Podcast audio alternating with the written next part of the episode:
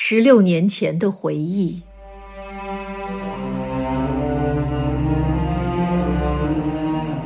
一九二七年四月二十八日，我永远忘不了那一天。那是父亲的备难日，离现在已经十六年了。那年春天，父亲每天夜里回来的很晚，每天早晨不知道什么时候他又出去了。有时候。他留在家里埋头整理书籍和文件，我蹲在旁边看他把书和有字的纸片投到火炉里去。我奇怪地问他：“爹，为什么要烧掉呢？怪可惜的。”待了一会儿，父亲才回答：“不要了就烧掉，你小孩子家知道什么？”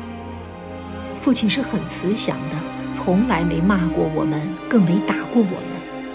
我总爱向父亲问许多幼稚可笑的问题，他不论多忙，对我的问题总是很感兴趣，总是耐心地讲给我听。这一次不知道为什么，父亲竟这样含糊地回答我。后来听母亲说，军阀张作霖要派人来检查，为了避免党组织被破坏，父亲只好把一些书籍和文件烧掉。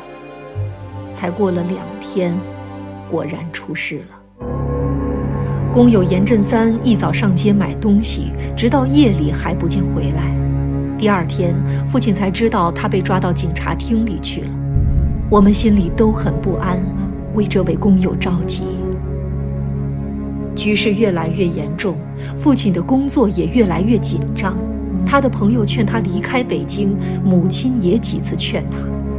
父亲坚决地对母亲说：“不是常对你说吗？”我是不能轻易离开北京的，你要知道现在是什么时候，这里的工作多么重要，我哪能离开呢？母亲只好不再说什么了。可怕的一天果然来了。四月六日的早晨，妹妹换上了新夹衣，母亲带她到儿童娱乐场去散步了。父亲在里间屋里写字，我坐在外间的长木椅上看报。短短的一段新闻还没看完，就听见啪啪几声尖锐的枪声，接着是一阵纷乱的喊叫。什么？爹！我瞪着眼睛问父亲：“没有什么，不要怕。”星儿，跟我到外面看看去。父亲不慌不忙地从抽屉里取出一支闪亮的小手枪，就向外走。我紧跟在他身后。走出院子，暂时躲在一间僻静的小屋里。一会儿，外面传来一阵沉重的皮鞋声，我的心剧烈地跳动起来，用恐怖的眼光瞅了瞅父亲。不要放走一个！窗外一声粗暴的吼声，穿灰制服和长筒皮靴的宪兵，穿便衣的侦探，穿黑制服的警察一拥而入，挤满了这间小屋子。他们像一群魔鬼似的把我们包围起来。他们每人拿着一支手枪，枪口对着父亲和我。在军警中间，我发现了前几天被捕的工友严振三，他的胳膊上拴着绳子，被一个肥胖的便衣侦探拉着。那个满脸横肉的便衣侦探指着父亲问严振三：“你认识他吗？”严振三摇了摇头。他那披散的长头发中间露出一张苍白的脸，显然是受过苦刑了。哼，你不认识，我可认识他。侦探冷笑着，又吩咐他手下的那一伙：“看好，别让他自杀，先把手枪夺过来。”他们夺下了父亲的手枪，把父亲全身搜了一遍。父亲保持着他那惯有的严峻态度，没有向他们讲任何道理。因为他明白，对他们是没有道理可讲的。残暴的匪徒把父亲绑起来拖走了，我也被他们带走了。在高高的砖墙围起来的警察厅的院子里，我看见母亲和妹妹也都被带来了。我们被关在女拘留所里。十几天过去了，我们始终没看见父亲。有一天，我们正在吃中饭。手里的窝窝头还没啃完，听见警察喊我们母女的名字，说是提审。在法庭上，我们跟父亲见了面，父亲仍旧穿着他那件灰布旧棉袍，可是没戴眼镜。我看到了他那乱蓬蓬的长头发下面的平静而慈祥的脸。爹，我忍不住喊出声来。母亲哭了，妹妹也跟着哭起来了。不许乱喊！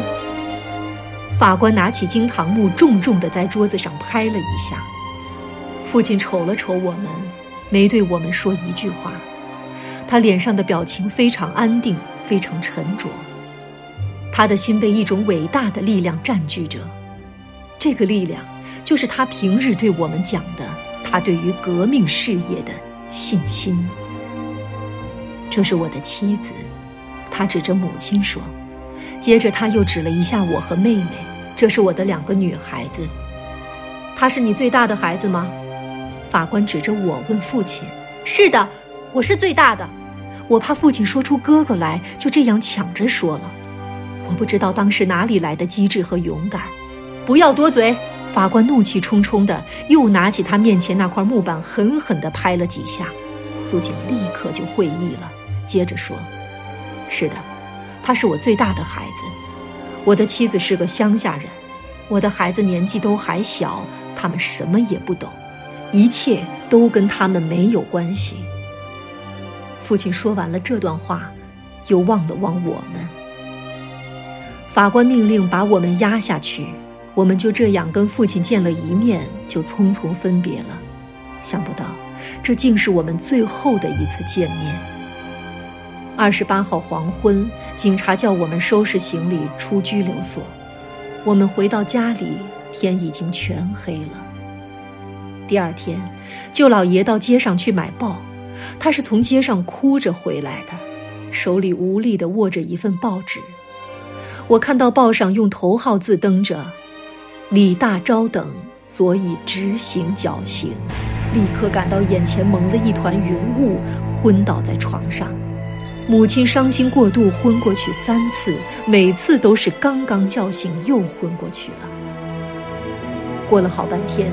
母亲醒过来了，她低声问我：“昨天是几号？记住，昨天是你爹被害的日子。”我又哭了，从地上捡起那张报纸，咬紧牙又勉强看了一遍。我低声对母亲说：“妈，昨天是四月二十八。”母亲微微点了一下头。更多课文。请关注微信公众号“中国之声”。